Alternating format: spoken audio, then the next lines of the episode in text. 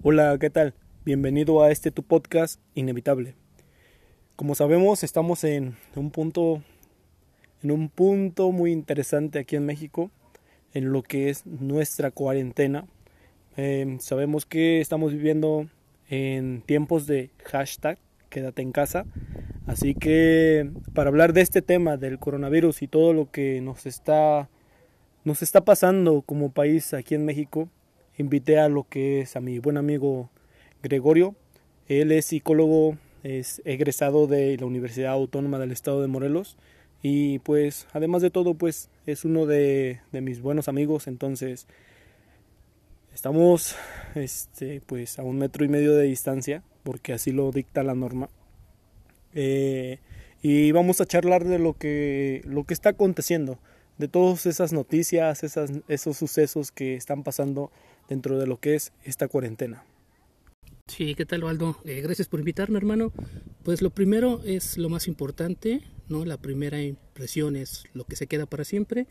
Así que quédate en tu puta casa. Y ese es mi mensaje más importante. Y si quieres, con eso terminamos. Es el mensaje que tenemos que decir hoy.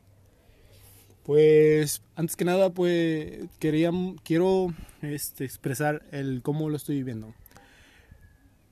Yo estoy en un punto en el cual la verdad sí me da, me da miedo salir y estar como en multitudes, ya que pues aún tengo a mis abuelos, entonces por parte de mi papá, que es lo más importante, como sabemos el coronavirus afecta mayormente a los niños y a lo que son las personas de tercera edad.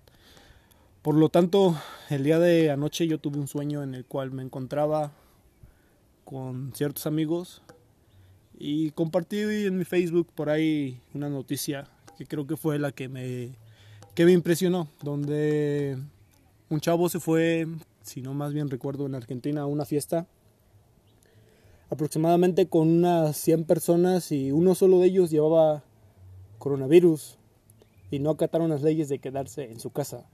Por lo tanto, se les hicieron las pruebas y hasta hasta el día de hoy ya llevan creo que 11 infectados. Entonces, es cuestión de ponerse a pensar que, que hay mucha gente, no hago yo, hay mucha gente que no está acatando las, reglas y más aquí en, en, Morelos, en donde vivimos, nuestra localidad, Coatlán del Río, Tetecala, Miacatlán. ¿Qué te puedo decir yo cómo está, cómo está viviendo México esta situación? Y la gente está saliendo, está saliendo de sus casas cuando no deberían de hacerlo porque Está bien que en otros países, como estábamos platicando, ¿verdad, Goyo? En otros países eran a los 15 días, se elevó la tasa porque, porque todo el mundo salía de vacaciones pensando que, que todo esto era, esto era mentira y pues al final de cuentas no es mentira. No es mentira lo que está ocurriendo. Y este, mucha gente lo está tomando como, como un juego. Y yo veo que muchos, muchas personas que tengo agregadas se van a fiestas con sus amigos, se van a, a lugares donde hay multitudes, entonces creo que, que antes que nada tenemos que reflexionar eso, ¿no? Así es, Osvaldo, como bien lo dices, hermano, lo primero que tenemos que marcar es que esto es real, eh, tarde o temprano todos en el planeta nos vamos a enfermar por, por COVID, por COVID-19. La importancia del quédate en casa es no enfermarnos todos juntos. Eh, somos alrededor de 51 millones de mexicanos, los que vivimos dentro del territorio nacional y estaría jodido ¿no? que esos 51 millones de mexicanos nos enfermáramos el mismo día, en la misma semana, porque seamos honestos, el sistema de salud que tenemos, eh, las políticas de salud que se manejan en nuestro país no son buenas, son de tercer mundo, como, como lo somos, un tercer mundo, entonces no habría respaldo para ayudar a los 50 millones de mexicanos que nos enfermemos.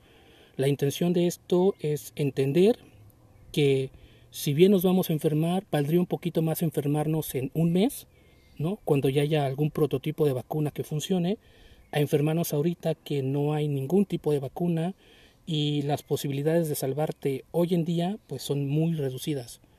Entonces necesitamos entender que no son vacaciones, que si bien el clima está para salir por una caguama, eh, no está para salir a la playa, no está para salir al río, no está para salir a una alberca pública, porque aumentas el riesgo de contagiarte. Y si bien, si tú te contagias y no tienes síntomas, o aunque tengas síntomas, si tú no te mueres, las posibilidades de que lleves ese virus a casa se elevan mucho más a que si solo fueras a la tienda por lo indispensable y regresaras. No, y es que estamos de acuerdo que muchos de los que estamos saliendo, porque yo me incluyo igual tú, este, muchas veces no pensamos en nuestros familiares, que son las personas más propensas en, en, este, pues ahora sí que en contagiarse, ¿no? Eh, como yo te comentaba, que tengo mis papás todavía, entonces a mí no me gustaría que nada más por el hecho de irme a una fiesta o de irme con algunos amigos a dar la vuelta o algo, llegar ahí sin darme cuenta, pues esté contagiando a, mis papás de, coronavirus. Yo creo que al final de cuentas es este, reflexión, si tú que me estás escuchando, eh, ahora sí que por favor reflexiona que esto no es un juego. Yo me acuerdo que, que bueno, todo, yo creo que tú, yo tenemos la típica tía que piensa que esto fue hecho por, por, este, por China para que se eleve la potencia mundial y, y varia, que hay muchas teorías conspirativas, ¿no? Pero, pero sea o no sea una, una teoría conspirativa, es algo que, que puede llegar a hacer que pierdas un familiar, ¿no? Sí, así es.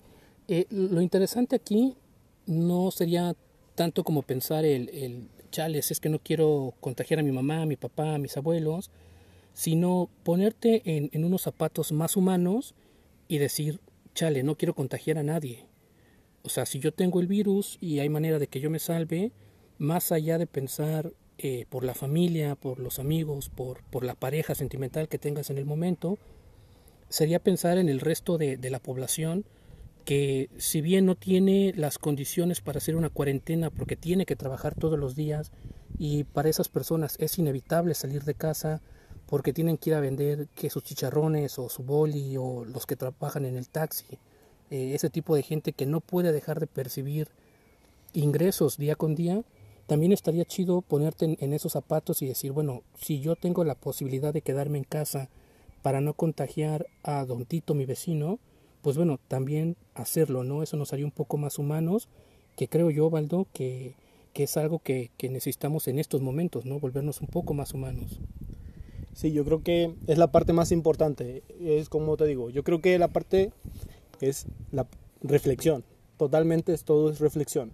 Saber que, que tú, ser humano, puedes ser contagiador a personas que sin querer este, es, pues están trabajando o están este, aportando porque pues sí hay personas que necesitan vivir del día a día. Y, y, bueno yo creo que ese es un punto que tenemos que tomar porque estamos de acuerdo que en México casi todas las personas este, dependen de un trabajo como dices de vender algo o de trabajar del día a día en el campo. Entonces este no sé, yo creo que también es parte del gobierno que debería de implementar este tipo de programas y no solo decir, ¿saben qué? Este, queden, quédense en casa o, o este, o yo creo que es eso, ¿no? Como tratar de implementar ese tipo de programas, que lamentablemente las normas que nos está poniendo el gobierno, pues ahora sí como que, como que no nos están cuadrando, ¿no? Ya ves cómo, cómo comenzamos al principio y hasta el día de hoy, pues hasta el momento creo que son 2.600 casos aproximadamente los que llevamos hasta el día de hoy y vamos a cumplir apenas un mes. Así es, un mes de no de cuarentena total. Lo marcaba el censo del INEGI económico del 2015. Más del 70% del producto que se genera, del Producto Interno Bruto que se genera en el país, es comercio informal. Entonces, más del 70% de los mexicanos tienen que salir a vender algo, un tianguis, tienen que poner eh, un negocito de comida rápida, qué sé yo, y ciertamente se les afecta demasiado el que no haya clientela, pero vamos, solo son 15 días más o 20 días más, dependiendo de lo que dicte el gobierno, que nos podemos quedar en casa. En 15 días no nos vamos a morir por no tomarnos una cerveza, no nos vamos a morir por no ir por un helado, pero sí nos podemos morir por contagiarnos y contagiar a otros con este virus. Y en esa parte tendremos que, como decía Osvaldo, reflexionar muchísimo en si queremos ser recordados como el país que no hizo nada por sus compatriotas y los dejó morir, o si queremos ser recordados como el país que le echó muchos huevos, sacó la casta, como siempre lo hacemos, que nos unimos en situaciones muy culeras que hemos pasado, Y eso, echarle huevos y apoyarnos entre todos, no nos queda de otra. Hoy estaba, este, mientras navegaba por Facebook, me encontré con la noticia de que Wuhan, el país en el cual se originó este, este virus y comenzó, pues es la matriz de este virus, después de 40 días, de, o creo que más, por fin salió de cuarentena. Entonces, aquí viene, ahora sí, la pregunta para ustedes. Mm, México no es un país como China, que China es altamente exportador de productos, fábricas, China es de primer mundo. ¿Cuántos días creen ustedes si esto crece? Porque va a crecer, estamos de acuerdo que va a crecer. Yo estaba viendo también, bueno, más adelante vamos a platicar de esta noticia, este, va a crecer. Y ¿Cuántos días creen que nos hagan falta para terminar esta cuarentena? ¿Cuántos días? Hasta el día de hoy, como, como comentábamos hace rato en una plática antes de esta grabación, mucha gente sigue saliendo con su familia, de compras, sigue saliendo de vacaciones, básicamente la pista se llenó apenas ayer estaba viendo un video donde están grabando la pista, que todo el mundo está yendo hacia las playas. Y es que es Semana Santa, estamos de acuerdo. Eh, estamos de acuerdo que en Semana Santa todo mundo, todo mundo se quiere ir de vacaciones y eso. Pero pues, por favor, ya no salgan de sus casas. ¿Cuánto tiempo creen que nos dure esta cuarentena? El sistema de gobierno dice que a finales de abril va a comenzar a reactivar poco a poco todas las actividades, pero yo lo dudo. Sinceramente, lo dudo. Y el secretario de salud o el epidemiólogo. Como diría Peñanito, epidemia, infrastructure. Eh, exacto, ese. señor. Eh, el de los memes. Pues, López Gatel. López Gatel. Eh, él nos afirma que su punto más grande, su pico más grande de contagio se va a estar dando hasta mayo. Por eso lo dudo mucho, bastante. Yo dudo que, esto de la cuarentena dure 40 días. ¿Tú qué opinas? Sí, mira, eh, el término cuarentena viene de, de, encerrarnos tal cual 40 días para evitar que esto se propague, pero no es un número exacto de días en los que vamos a estar encerrados. Una cuarentena puede durar 8 días, 3 horas, puede expandirse 6 meses. La cuestión aquí es que no importa el, número o el tiempo que dure esto, sino lo que nosotros individualmente hagamos por, por resguardarnos y por ayudarnos entre nosotros. Te repito, no son vacaciones, hermanos, si me estás escuchando y vas rumbo a la playa más cercana, al río. yo diría que te regreses. Eh, como lo vimos en un meme que nos estábamos bañando de risa hace un momento, todos decimos, no, pues es que si se mueren mis amigos voy a brindar por ellos en las pedas que vienen. La cuestión es que hay un 80% de posibilidades de que por el que brinden sea por ti. Es decir, que tú no sobrevivas y que sea alguien más el que diga eh, qué chingón era este compa o qué chida esta morra. Pero pues no le juguemos albergas, no tratemos de decir, bueno, es que México es el perrito callejero del mundo y aquí donde hace calor no, no llega el virus. Mejor no le juegues al chingón, quédate en casita, ve cómo los putazos se van con la gente que de plano no entiende que va a ser muy culero, ¿no? Enterarte de que tu vecino, el que se iba de fiesta todos los días, pues hoy no está y ni siquiera dejaron despedirse del cuerpo, porque esa es otra parte muy culera. Los mexicanos somos muy sentimentalistas por nuestros vivos y por nuestros muertos y siempre queremos despedirnos, siempre queremos dar el último adiós, el último abrazo, el te vamos a extrañar, el carnal no te tocaba, pero si le seguimos jugando al chido, va a haber un punto en el que los cuerpos los van a cremar antes de que algún otro familiar lo vea y, va a quedar la pura ceniza. Exacto, y va a quedar ese sentimiento de nunca le pude decir lo que pensaba, nunca tuvimos esa última plática, nunca nos fumamos ese último cigarro. Entonces, digo, si por la parte bonita no, no entendemos, amigos, pues igual por la parte fea sí nos queda un poco más claro de que si nos carga la verga, nos va a cargar a todos y no va a venir en limusina. Ese va a ser el detalle. Sí, entonces este, pues también otra noticia de la cual estábamos charlando era que, como lo comentábamos, la pista, obviamente, las personas que están en la Ciudad de México, muchas están saliendo por el temor, ¿sabes? Porque la Ciudad de México, ¿qué es la Ciudad de México? Yo creo que todos sabemos que es... La ciudad más grande de Latinoamérica, nada más. Exacto, con, con millones de personas. Entonces, muchos de ellos están llegando a nuestro estado. Yo estaba viendo que esa es, otra noticia. Están rentando casas aquí en Morelos, ¿sabes? ¿Para qué? Pues huyendo de eso. Entonces, aquí viene otra vez, quédate en tu casa, porque estamos aún ahora más antes de llegar, ¿sabes? Hasta la fase 3, porque no hemos llegado ni a la fase 3, que es donde se espera un pico más grande, un pico de infectados más grande, o incluso hasta el doble de lo que tenemos en el día de hoy, o triple, no entiendo. Entonces, este, la noticia era que estaban llegando aquí a Morelos personas de la Ciudad de México, eh, básicamente pues a rentar, a vivir. Entonces, otra reflexión, quédate en tu casa porque no sabes cuántos de ellos ya traen el virus. No sabes si tú vas a salir por comida para tus padres o tú vas a salir de fiesta y te vas a encontrar a una de esas personas que están llegando a nuestro estado. Que al final yo no los juzgo, porque pues yo también, si viviera en la Ciudad de México, pues obviamente me voy a donde no haya gente o a donde haya una menor proporción de personas, ¿no? Así es, qué, qué bueno que marcas esa parte de si tú vivieras en esa ciudad, porque ojo, no hay que juzgar y no hay que empezar a poner etiquetas de no, es que tú eres chilango, no te queremos en mi pueblo, en mi colonia, seguro vienes contagiado y cuánta pendejada salen en este tipo de, pánicos hay que ser conscientes de que si ellos vienen, vienen de una ciudad con más de 22 millones de habitantes a un estado que no tenemos ni siquiera los 8 millones de habitantes. Es decir, somos una tercera parte de lo que una ciudad más pequeña es. Entonces, si vienen, toma tus medidas. Si solo tengo que salir un día a la semana a comprar cosas, toma eh, las medidas preventivas necesarias.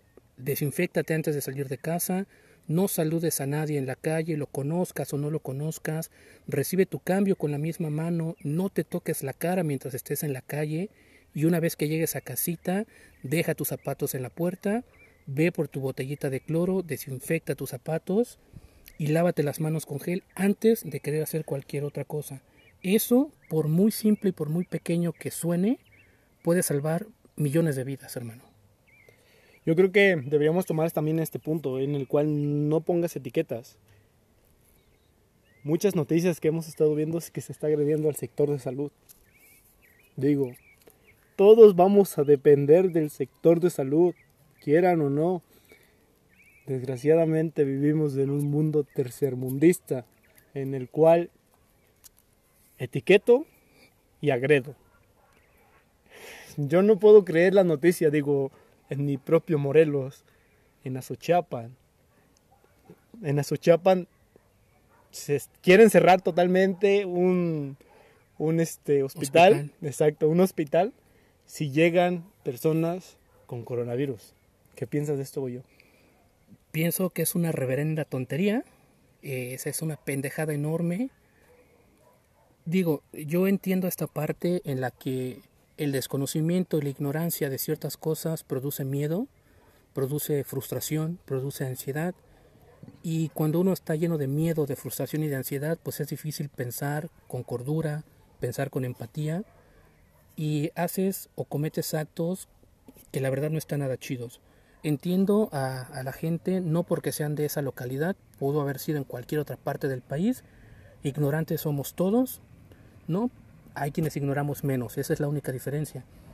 Pienso que más que juzgar también a estas personas que, que sí actuaron mal en querer cerrar el, hospital, en amenazar con quemarlo todo si, si escuchaban o se enteraban que había alguna persona diagnosticada ya con COVID en ese hospital, también habría que darles una especie de información, más bien una especie de plática para darles información en la que ellos son los únicos responsables en tomar las medidas que los van a salvar de contagiarse o que los van a contagiar y van a terminar o desembocar en alguna situación más culera todavía. No, y es que a lo que vamos, es que el sector de, el sector de salud básicamente es como dices, no es muy grande. No, México no tiene la capacidad para, para tener a tantas personas infectadas con coronavirus. Estamos de acuerdo. Eh, pero por favor, en otros países les aplauden, les dan gracias. Y en México, ¿qué hacen? Los agreden. Estaba viendo antes de empezar esta plática que en Torreón le aventaron piedras a un enfermero, porque en Torreón, pues básicamente Torreón es el Wuhan de México, porque es donde hay mayor, mayor este, concentración de, de, infectados. de infectados. Eh, por favor, no hagas esas etiquetas y mejor empecemos a ver al sector de salud como nuestro apoyo y como nuestra fuente de, para sobrevivir. Básicamente, exacto. Que al final del día ellos son los profesionales de la salud, son los únicos, ¿cómo decirlos? Entrenados, preparados, eh, estudiados en este tipo de situaciones. Un enfermero, una enfermera, un anestesiólogo, un camillero, el guardia mismo que, cuida el hospital. O incluso los que limpian. Los médicos, los que limpian. sí, sí, sí. necesitamos entender que ellos son los que se están llevando la putiza más grande en turnos de 36 horas, de 48 horas, cuidando a quien podría ser tu enfermo, tu familiar, o mi enfermo, mi familiar, o yo mismo en algún futuro. Entonces, si ves eh, a, un, a un enfermero o a alguien con, pues con esta ropa típica de, de los servidores de, de, la medicina, que son sus batitas, sus uniformes de telita suave, sus crocs, que se ven bien cagados, cabe decir, ¿sí? Si los ves, en lugar de, de juzgarlos y de atacarlos, digo, tampoco quiero que lo abraces. Estamos en una situación donde no va a haber abrazos, no va a haber besos, no va a haber choque de puños, pero por lo menos un no mal gesto, un ok, te respaldo, te apoyo, si alguien te toca, pues te puedo hacer el paro, lo hago, pero sí, no se quieran pasar de lanza con el personal de salud, porque chicos, chicas, ellos son nuestra caballería y ellos son los que nos van a apoyar cuando nos tengan que mover de una camilla a otra. Al final de cuentas, podemos decir que todos estamos contra el coronavirus, pero ellos son la caballería que va al frente. Porque ellos son, los, los, primeros que se están arriesgando, ¿saben? También tenemos eso en cuenta. Nosotros por lo menos nos podemos quedar en casa, pero ellos no. Ellos, ellos son los primeros que van y que tienen que dar su labor social. Y que ya hay bastantes médicos que han perdido la vida porque en estas 48 horas en las que están de arriba para abajo salvando otras vidas, no ponen énfasis en su vida propia y cuando se les diagnostica el COVID ya es muy tarde para ellos. Hemos perdido, si no me equivoco, siete médicos y dos enfermeros a lo largo del país. Yo no aquí en Cuernavaca, déjame decirte. Esa fue la noticia de esta semana. Bueno, de ayer. Este, ahí en el IMSS de Cuernavaca fue la segunda víctima que tuvimos aquí en Morelos y fue médico. Desgraciadamente fue médico de ahí de Cuernavaca y bueno, las noticias dicen que no se infectó ahí dentro del IMSS, pero sea dentro de IMSS o por fuera, es, es, un médico que se perdió. Y este y es a lo que voy. Yo estaba viendo que, ya ves que allá fuera del IMSS este, hay tienditas o así. ¿Cómo es posible que en una tienda te pongan un letrero y digan, por su seguridad, no le vendemos a personas del IMSS? Digo, no, esa es una, esa es una gran tontería. No es que yo también quiera juzgar y eso, pero Imagínate que, que tú llegues infectado o llegues, ahora sí que seas de la persona a la que le tocó lo más grave del coronavirus y te digan, a esta persona no, no la vamos a atender. Obviamente ellos no te van a decir, no te vamos a atender. Claro, porque hacen un juramento hipocrático en el que no importa qué, ellos están para dar su vida si es necesario por salvar la tuya. Exacto. Otra cosa que te quiero mencionar, si tú me estás escuchando en una, en una pequeña localidad como lo que es donde yo vivo, Huatlán del Río, Miacatlán, Mazatepec, Tetecala, Alpuyeca, no sé yo, incluso Cuernavaca, otra ciudad, si llega hasta otra persona, por favor, no quieras investigar quién es esa persona que está infectada. Por favor. Es algo que no te, no te van a decir yo me acuerdo que cuando apareció aquí en Tatecara nuestro primer, la, primera persona infectada, ya viste el meme donde dice, cuando aparece el primer infectado en coronavirus y está en un centro de salud y todo el mundo quiere ver quién es, así exactamente, totalmente fue plasmado. Todo el mundo quería saber quién. Y no es por nada, pero al final de cuenta se supo, porque siempre sale la persona que lo dice, Y le llegaron amenazas a él y a toda su familia. Como si fuera culpa de él, ¿no? Exacto. Al final de cuentas no es culpa de nadie. Ahora que si tú me estás escuchando y estás chingándote un bacardí en un club nocturno, cabrón, con 77 cabrones más que tú y te infectas, a ti sí, güey, a ti sí que te amenacen de muerte, hijo de tu puta madre, por no acatar el quedarte en casa.